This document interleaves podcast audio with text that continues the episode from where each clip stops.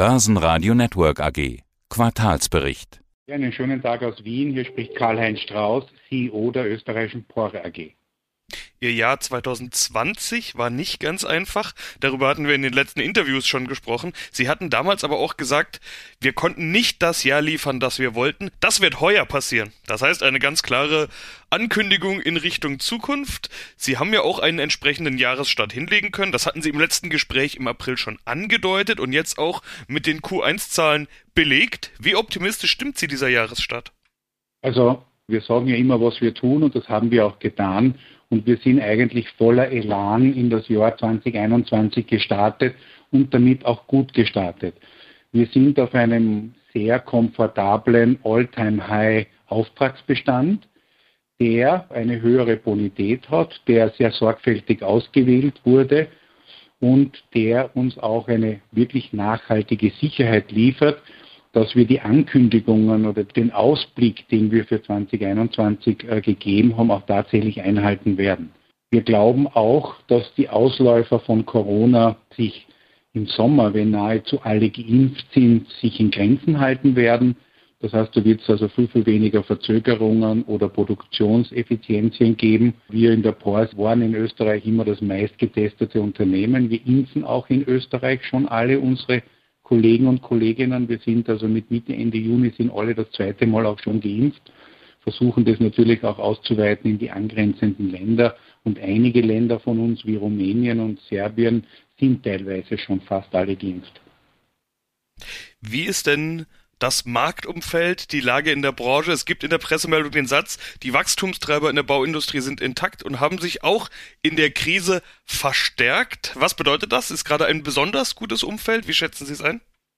Ja, es ist jetzt noch Corona, wenn man sagt, oder fast nach Corona sagt, so nach dem Sommer, dass natürlich ein Nachholeffekt kommt. Das heißt also, alle Kapazitäten sind mehr oder weniger zu 100 Prozent ausgelastet. Wir arbeiten, glaube ich, mit 110 Prozent Kapazität in allen unseren sieben Heimmärkten und auch in den Märkten Katar und Norwegen. Das läuft extrem gut. Dann erstens kommt dieser Nachzieheffekt. Der zweite Punkt ist der, dass viele der Regierungen gerade in unseren Heimmärkten so Stimulusprogramme gestartet haben, zum Beispiel in Österreich die Investitionsprämie, 7% oder 14% Zuschuss zu Investitionen. Und das dritte ist sozusagen die grüne Welle, wo wir natürlich auch im Infrastrukturbereich das Thema sehr positiv sehen, wo es jetzt kurz, aber vor allem die nächsten drei bis fünf Jahre extreme Programme geben wird, wo jedes einzelne Land gemeinsam aber auch mit der EU Kohäsionsfonds, Recovery-Fonds, Investitionen in die Infrastruktur tätigen wird. Und das wird uns natürlich sehr, sehr auf Trab halten aber man sieht auch schon ganz deutlich, was für Folgen das hat, wenn wir Nachholeffekte haben, jede Menge Nachfrage plus die Nachfrage noch befeuert wird mit Konjunktur- und Stimulusprogrammen, auf der anderen Seite aber das Angebot beispielsweise an Materialien gleich bleibt oder durch Corona sogar noch rückläufig war, weil manch einer vielleicht lieber erstmal sein Lager leer gemacht hat, sehen wir überall, Bauen ist teuer geworden, Materialkosten steigen rasant, Fachkräfte fehlen teilweise auch oder sind bis, ich sage jetzt mal zugespitzt, bis in alle Ewigkeit ausgebucht, überall ist die Rede von Inflation. Gerade im Baubereich äh, scheint sich das besonders deutlich zu machen. Wie sehr bekommen Sie solche Dinge zu spüren? Ja, natürlich. Also die Facharbeitermangel ist nichts Neues. Der hat sich einfach jetzt nicht durch Corona verringert, sondern der ist nach wie vor gleich geblieben. Das heißt, das Wachstum ist beschränkt auf die Anzahl der Mitarbeiter und Mitarbeiterinnen, die man hat. Auf der anderen Seite kommen natürlich sehr viele Baustoffproduzenten, Stahlerzeuger aus Kurzarbeit, aus den Themen der Kapazitäten. Man weiß ja nicht sicher, ob das wirklich so losgeht, wie man glaubt. Ich würde meinen, da ist auch ein bisschen Spekulation natürlich dahinter. Und die knappe Nachfrage hat jetzt einmal die Preise nach oben getrieben. Nachhaltig wird das Ganze meiner Meinung nach nicht sein, denn mittlerweile hat man jede Kapazität aufgeholt, hat alles Themen. Das wird uns natürlich heuer Normalerweise geht dieses Programm bis Sommer, das wird uns bis Ende drittes ins vierte Quartal begleiten. Und natürlich darf man auch nicht vergessen, dass so starke Volkswirtschaften wie Asien, dort insbesondere China oder auch ein bisschen Nordamerika, die jetzt überraschend viel in Europa einkaufen, insbesondere was den Holzpreis betrifft, natürlich das Ganze stimulieren. Wir glauben, dass das nicht nachhaltig ist. Wir haben reagiert, wir haben langfristige Verträge, die werden auch noch eingehalten. Aber es wird sicher zu einer oder anderen Verzögerung führen. Ob das wirklich dann zu Verzögerungen in der Baugebäudeübergabe oder, oder Infrastruktur führen wird, bin ich mir nicht sicher. Und wir glauben, dass es bis Ende des Jahres zwar anhalten wird, aber dann die ganzen Kapazitäten aufgeholt haben und damit ein normaler Bauablauf zu rechnen ist. Dass die Preise steigen, ist klar. Die Margen werden nicht steigen dadurch, aber es wird so sein, hoffe ich zumindest, dass auch in unserer Branche Vernunft waltet. Es gibt genug Aufträge für alle, so dass man auch vernünftige Preise wird durchsetzen können.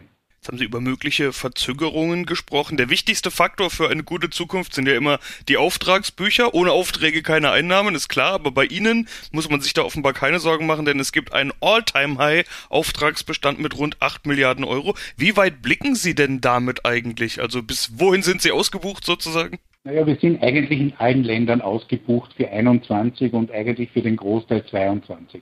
Was war unsere Vorsicht? Und dieser Auftragsbestand ist ja auch deswegen da, weil wir wirklich sehr gezielt und fokussiert in unseren Heimmärkten aktiv waren. Wir haben sehr genau geschaut, welche Aufträge man hereinnimmt, wo wir keine Mannschaft hatten oder wo Subunternehmer nicht rechtzeitig und mit ausreichenden kompetenten Kapazitäten verfügbar war, haben wir gleich gar nicht angeboten. Aber ich muss jetzt wirklich sagen, wir sind sehr komfortabel, schauen draus und es gibt natürlich volle Kraft, sich A, den eigenen Mitarbeitern und Mitarbeiterinnen zu widmen, dass wir hier vernünftig weiterkommen, auch unser Personal mit eigenen Schulungsmaßnahmen permanent auf die neuen Gegebenheiten schulen und natürlich auch mit unseren Partnerfirmen unsere Projekte sauber und ordentlich wie geplant abwickeln werden.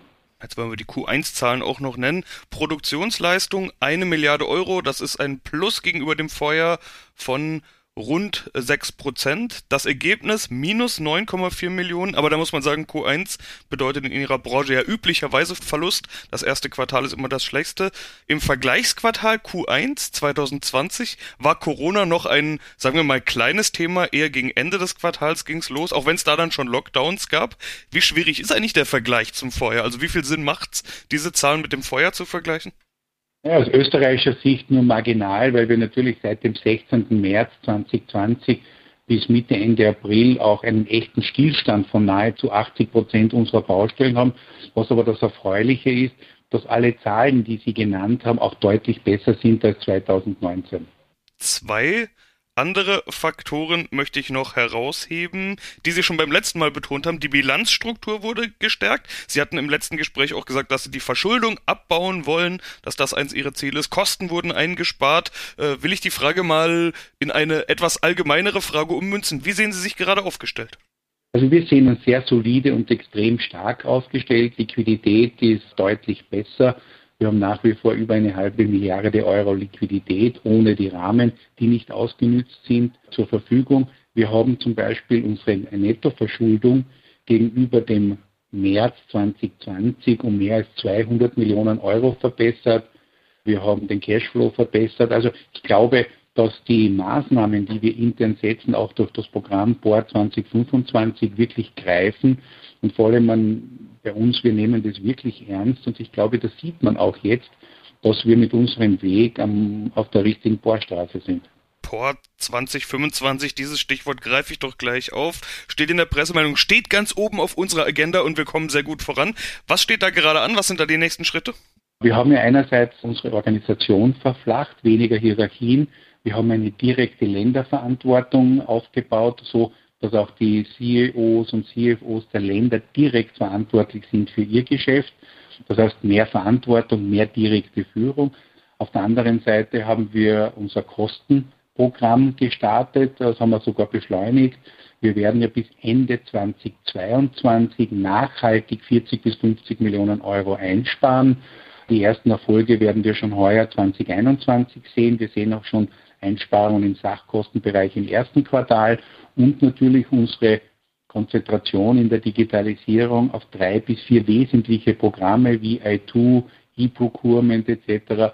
Die werden auch so im Sommer 2022 dann abgeschlossen sein und werden noch auf, sowohl auf der Personalseite als auch in der Effizienz und in der Beschleunigung solcher Prozesse hier ihre ersten Spuren zeigen. Ja. Ja, und dann frage ich Sie ja in den letzten paar Interviews immer besonders gerne nach dem Thema Digitalisierung, papierlose Baustelle und so weiter. Äh, mhm. Das sind die Zukunftsthemen und das ist ja eine Branche, bei der man nicht als erstes an Digitalisierung denkt. Äh, da denkt man, wie soll man denn bitte die Baubranche digitalisieren? Wie soll denn eine digitale Baustelle aussehen? Der Hammer, der wird immer der Hammer bleiben. Wie kommen Sie da voran? Wie digital sind Sie inzwischen? Also ich glaube, dass wir wir alle schon mittlerweile sehr digital sind. Niemand von uns, weder Sie noch ich und auch die ganze Baubranche ist ja nicht mehr analog, wir sind digital.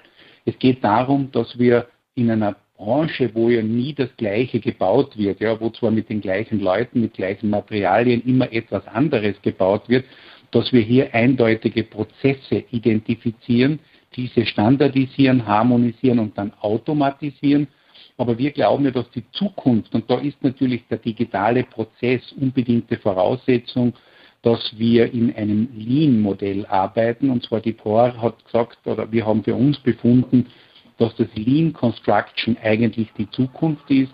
Wir machen Lean Design, Design to Budget und Lean Construction in der Ausführung.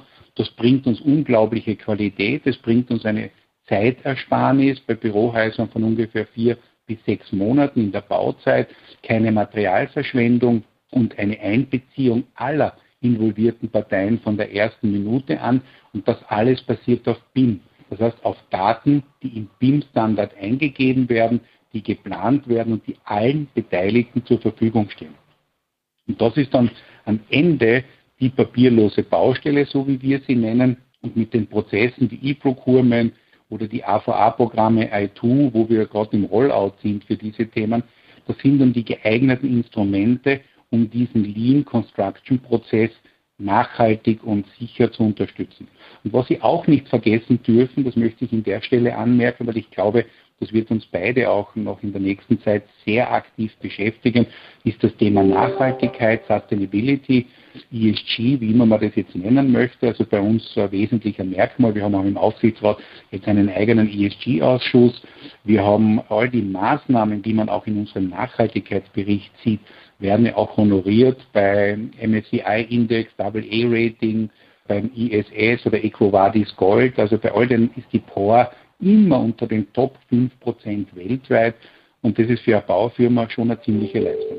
Ja, freue ich mich, dass Sie diesen Punkt auch noch aufgegriffen haben. Da werden wir mit Sicherheit noch in einigen Interviews drüber sprechen. Aber ja, bleibe ich erstmal in der nahen Zukunft. Die Prognose, die haben Sie bestätigt. Über die Prognose haben wir in der Vergangenheit ja schon gesprochen. Die Prognose ist ja nicht ganz so neu. Produktionsleistung 5,3 Milliarden bis 5,5 Milliarden ist geplant und eine positive EBT-Marge von 1,3 bis 1,5 Prozent plus wohlgemerkt. Also es wird Gewinn äh, stehen. Jetzt habe ich ja gerade schon gesagt, die Prognose ist nicht ganz neu. Wie ambitioniert ist das denn jetzt? Ist das Q1 also schließe ich daraus genau auf Plan, aber auch nicht besser als erwartet, sonst hätte es ja Bedarf gegeben, die Prognose anzupassen. Die Endergebnis wird im Dezember besprochen. Ja, und wir sind jetzt, so wie Sie richtig sagen, im ersten Quartal. Ich glaube, wir haben sehr sauber und ordentlich geplant, aber wir werden uns dann am Ende des Jahres wieder treffen und dann werden wir über die Prognose reden. Aber wir stehen zu unserem Ausblick, den wir genannt haben, auch in einer bestimmten Bandbreite und aus heutiger Sicht steht dem nichts entgegen. Ja, dann wünsche ich dabei viel Erfolg und wir hören uns beim nächsten Mal wieder und prüfen, wie es gelaufen ist, Herr Strauß. Vielen Dank. Danke Ihnen vielmals und herzliche Grüße aus Wien. Börsenradio Network AG Firmenprofil